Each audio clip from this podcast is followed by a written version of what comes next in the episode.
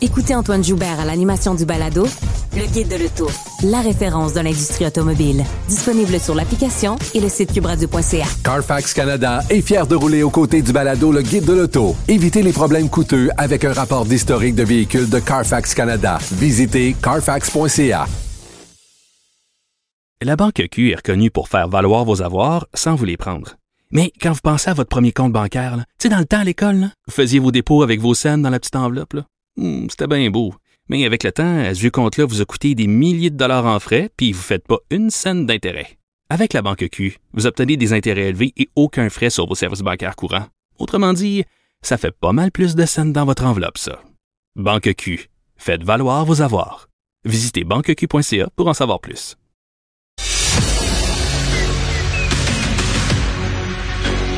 Emmanuel Latraverse. J'ai pas de problème philosophique avec ça. Mario Dumont. Est-ce que je peux me permettre une autre réflexion? La rencontre. Ça passe comme une lettre à la poste. Il se retrouve à enfoncer des portes ouvertes. La rencontre Latraverse. Dumont. Emmanuel Latraverse se joint à nous pour la rencontre Mario Dumont. Emmanuel Latraverse. Bonjour Emmanuel. Bonjour. Bonjour. Alors, tu crois qu'il y a des dilemmes difficiles, non seulement pour l'Europe, mais également pour Stephen Guilbeault, ici au Canada, dans le dossier du pétrole russe à venir bientôt? Ben oui, parce que le dilemme pour l'Europe est évident. Puis je pense que le premier ministre, le chancelier allemand euh, l'a très bien exprimé. C'est bien beau euh, fermer le robinet euh, du pétrole russe, mais s'il n'y a plus de chauffage, puis il a plus d'électricité en Allemagne dans trois semaines, on n'est pas plus avancé, puis on n'a pas aidé à arrêter les blindés euh, russes qui envahissent l'Ukraine. Alors, c'est c'est facile d'avoir des grands principes, là, puis à un moment donné, tu es comme frappé par la réal- réalité. Puis c'est un peu la même chose qui arrive au, qui va, en tout cas, qui plane sur le Canada. C'est facile pour le Canada de suspendre toutes nos importations de pétrole russe, là, c'est comme marginal. On Mais pas, c'est ça. mais tu sais, il y en a comme je pense c'est un million par jour, là, c'est des peanuts. Alors, mais l'enjeu, c'est être- le rôle que pourrait jouer le Canada pour sevrer l'Europe de sa dépendance à la Russie. Parce que et Boris Johnson et le premier ministre euh, néerlandais aujourd'hui ont dit, écoutez, l'histoire du pétrole russe, on peut régler ça en une semaine, là, les amis, là. Tu sais, je veux dire, ce sont des... tu sais, c'est une réflexion qui est entamée à laquelle tout le monde est engagé à trouver une solution. OK, donc il y a un consensus sur le problème, puis il y a un consensus sur comment le régler, mais entre l'un et l'autre, ça va prendre un bout de temps. Alors, il y a un énorme débat au Canada sur pourquoi le Canada ne jouerait pas son rôle géostratégique là-dedans. La première décision sur la ligne de ça est entre les mains du ministre de l'Environnement, Stephen Guilbeault. C'est un projet qui s'appelle B du Nord, à 500 km des côtes de Terre-Neuve, un potentiel de entre 300 millions et 1 milliard de barils de pétrole.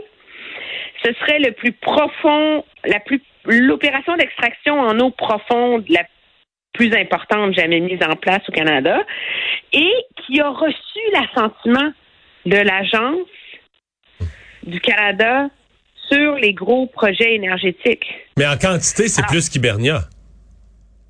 Ah oui, c'est monumental, on s'entend. Mais alors, il y, a un- il y a deux mois, Steven Guilbeault aurait été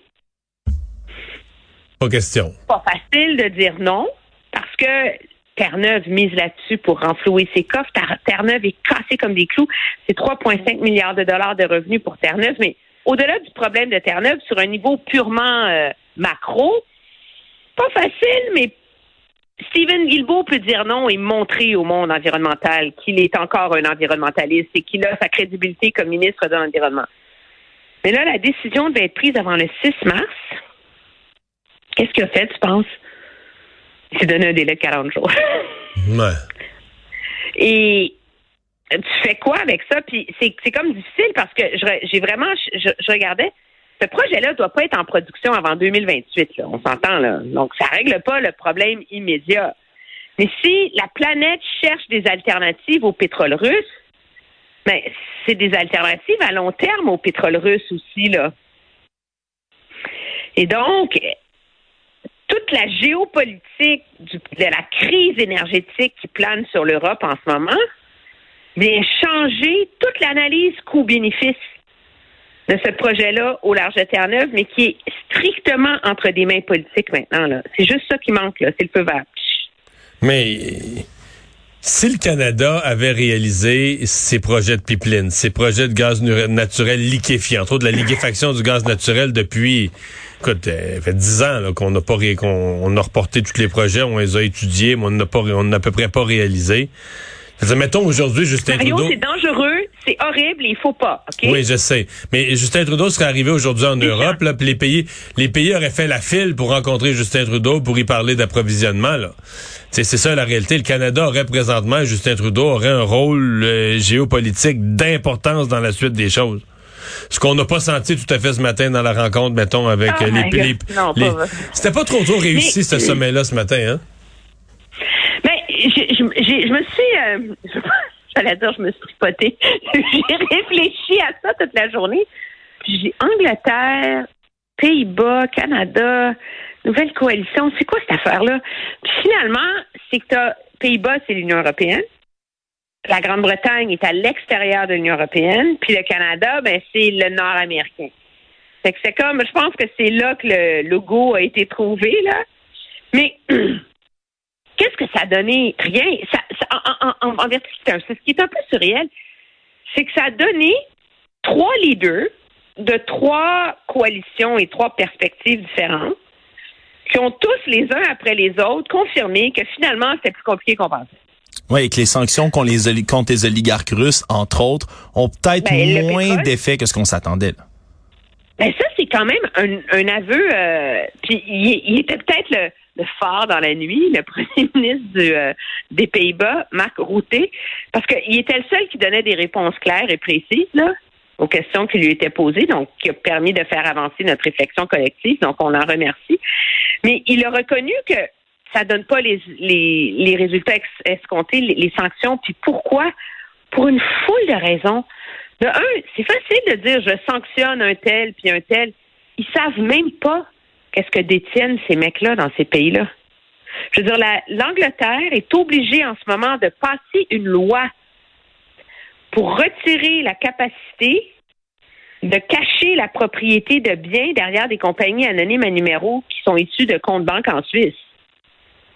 Fait à part ça dire des yachts, là, puis c'est sympathique, ça dire des yachts, ça fait plaisir à tout le monde, là, mais la réalité, c'est Non, ils mais- ont énervé, ils ont énervé les oligarques. Ils ont peut-être agressés, mis en colère, mais ils ont pas cassé au point où eux vont partir en guerre contre. euh, Non, ça, ça semble pas avoir fonctionné. Là.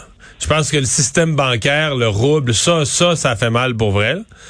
Euh, la bourse aussi, les compagnies russes, dire, sont, peuvent même plus transiger en bourse tellement ils s'effondreraient. Mais les oligarques, eux, on la remarque. Écoute, c'est sûr qu'ils ont perdu des, des milliards, là, des centaines de millions, voire des milliards, mais ils perdus. Si tu oui, perds- mais si tu t'en vaux 25 puis t'en perds 10, là. Ouais, puis des fois, tu peux en perdre d'une façon théorique aussi. Là. T'en perds en valeur boursière, mais que tu te dis ils vont remonter après la guerre. Fait que, tu sais, c'est, c'est, ils ont pas l'air, c'est sûr qu'ils ont pas l'air pour l'instant aussi paniqués euh, que ce qu'on euh, craignait. Hey, euh, Alexandre, euh, Emmanuel, une nouvelle de dernière heure pour nous qui vient de tomber. Oui, semble-t-il que la chroniqueuse là, Tasha Keredin ne sera pas candidate finalement à la succession d'Erin O'Toole. Elle a annoncé Ah, qu'elle appuierait surprise. Jean Charest, et s'il confirme sa candidature, donc se range hypothétiquement derrière lui. Est-ce que c'est une autre preuve que Jean Charest va bel et bien Ben se là, lancer, ça? tu te ranges derrière un candidat hypothétique. ouais, d'après moi, quand tu te ranges derrière un candidat, il est pas trop hypothétique, là. Mais moi, je, je vais, je vais t'avouer, je suis, je suis pas surprise parce que euh, moi, ce qu'on m'a dit au tout début de ce débat-là, c'est que Sacha Ke- Keredin est euh, vraiment est mère monoparentale d'une petite fille qui euh, a des gros défis d'autisme. Et euh, la condition qu'elle a posée à quiconque, c'est qu'elle se lançait avec la garantie qu'elle se ramasserait pas avec une dette d'un demi-million à la fin. On la comprend. Parce qu'elle n'a pas les moyens, elle n'a pas les reins, elle veut pas risquer le reste de la stabilité financière de sa famille pour ça. Et à partir du moment où le prix d'entrée, c'est 200 000, plus un autre 100 000 en garantie, hey, c'est de l'argent pour nos oligarques russes, c'est rien. Mais pour des même des professionnels qui ont beaucoup de succès, là, c'est beaucoup d'argent. là. Et, euh, et moi, je pense qu'elle se serait lancée dans la perspective d'être le faire-valoir de Jean Charest pour se rallier à lui ensuite. et permettre de mettre deux machines sur le terrain qui ramasseraient des qui vendraient des cartes de membres progressistes. Mais si le risque financier est trop grand, ça perdait de son intérêt pour elle. Et je pense que c'est là qu'on en est. Mais c'est un appui quand même important. Pour, en fait, c'est un appui important pour Jean Charest. La question se pose quand même. Est-ce que dans un monde idéal, elle aurait pu faire campagne, euh, rallier une certaine clientèle, peut-être aller en chercher un peu dans l'Ouest, etc. Et dans un ralliement, ramener ces gens-là à Jean Charest? Parce que souvent, les, ralliements peuvent être plus payants quand tu arrives le jour du le jour du congrès, au vote final qu'un ralliement de début de campagne alors qu'elle n'avait pas encore vraiment de supporters. C'est ça que je suis pas certain. Non, non, c'est sûr que tu peux pas. La passe de Stéphane Dion pour gagner, ça marche, ça marchait très bien à l'époque des congrès avec des délégués, tu sais, où tu étais capable de faire campagne seulement pour obtenir des deuxièmes puis des troisièmes votes. C'est comme ça que Stéphane Dion est devenu chef du Parti libéral du Canada, là. Euh, dans un contexte d'un vote préférentiel, un membre, un vote, c'est plus compliqué. Moi, je pense que c'est quand même le même, euh, le même berceau idéologique et la même volonté politique que le Parti conservateur ne soit pas pris en otage par une aile populiste, euh, nous libérons le sourire à la Pierre Poilievre, là. Et, euh, et ça aurait pu être très utile dans une course à la direction. Maintenant, non, pas, c'est moins payant, tu sais. Mais tu sais que moi, je, je, ne souffre pas d'être parfois un peu en marge de l'opinion générale, là. mais euh, moi, je, je regarde la course. Si c'est pour être euh, une course à deux, là, vraiment, entre Pierre Poilievre puis Jean Charret. Euh, Pierre Poilievre qui joue le populisme, euh, alors qu'on est dans une guerre, joue le populisme le plus bas, anti-masque, enfantin. Et, de l'autre côté, Jean Charret qui... Enfantin. C'est ça le mot que je cherchais ce matin à ta chronique à la télé. Enfantin. C'est pas grossier, c'est enfantin. Ouais, puis Jean Charret avec son passé, je me dis... Je, suis toujours pas convaincu qu'ils ont fait. Je, je, sais de toutes les erreurs de Renault Tool. Ça donne rien de me les répéter. Je les sais toutes, puis il a promis à un, puis à l'autre. Mais Erin O'Toole, avec son expérience, son expérience de gestion, euh, présentement, on est dans une guerre. C'est un ancien militaire. Il aurait tout à fait été tout à fait crédible pour commenter ça, se positionner peut-être si la guerre dure, là, devenir un chef d'opposition très crédible durant cette période-là. Je suis toujours pas sûr que les conservateurs ont fait un si bon coup. Plus le fait que tu es toujours floché celui, bon, t'en nommes, tu nommes un chef, il perd son élection. Prochain. Tu nommes un chef, il perd son élection. Prochain. Tu nommes... je, moi, je, je, je, sais que je suis contre-courant, là, puis que la cause étant entendu que c'était fini. Mais moi, je regarde le duel qu'ils ont, là, qui m'impressionne pas du tout. Puis, je pense demain matin, si tu me remettais une course à toi avec Erin O'Toole au leadership, c'est pour lui que je vote, sans hésitation. le, problème d'Erin O'Toole, c'était pas, je pense, la valeur de ses idées, de son compas moral. C'était à essayer de plaire à tout le monde pour réconcilier les factions. Il a perdu son épine dorsale. Et quand tu perds ton, ton, compas politique, c'est là que tu deviens du n'importe quoi. Mais moi, je, moi, je, moi, je comprends pas que, alors que vraiment la société, le monde se pose des questions très graves là sur nos obligations morales, le sens de la démocratie, que il y a un gars qui veut, qui prétend faire campagne pour être premier ministre du Québec, puis lui, là, le gros sujet de son rallye, là, c'est je libère le sourire ça me déprime un peu. Ouais, mettons. Mettons pas mal. Hey, en parlant de tout ça, on parlait de, d'hypothétique, hein, d'hypothétique candidature de Jean Charest, mais Pierre Poilievre a l'air d'y croire aussi parce qu'il tweetait aujourd'hui qu'il y a qu'une chose plus sens, insensée que les prix de l'essence, que Jean Charest et Justin Trudeau veulent les augmenter encore plus avec des taxes sur le carbone.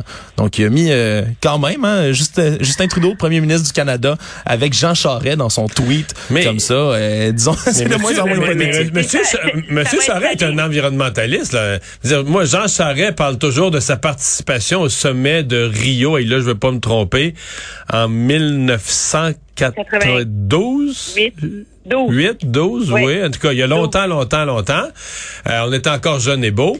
Et euh, ma foi, euh, lui, à ce moment-là, il considérait qu'il était un pionnier de la planète là, sur l'environnement, puis tout ça. Puis, donc, c'est un c'est un environnementaliste de, de, de, longue haleine. Ça peut être bon pour les conservateurs s'ils veulent se faire une image verte, mais ça peut être dur à passer dans l'Ouest. Là. Ouais, mais moi, là, tu sais, Jean Charest, Justin Trudeau, euh, même combat, là. Ça, là, c'est la, la directrice de campagne de Pierre Poilievre, c'est Jenny Byrne, qui était au bureau de Harper. C'est l'ami d'Alain, Reyes, là, hein? Oui, sa grande chère. Mais Jenny Byrne, là, ça, c'est la même gang qui ont fait Stéphane Dion, Just Not a Leader. Michael Ignatieff, Just Visiting.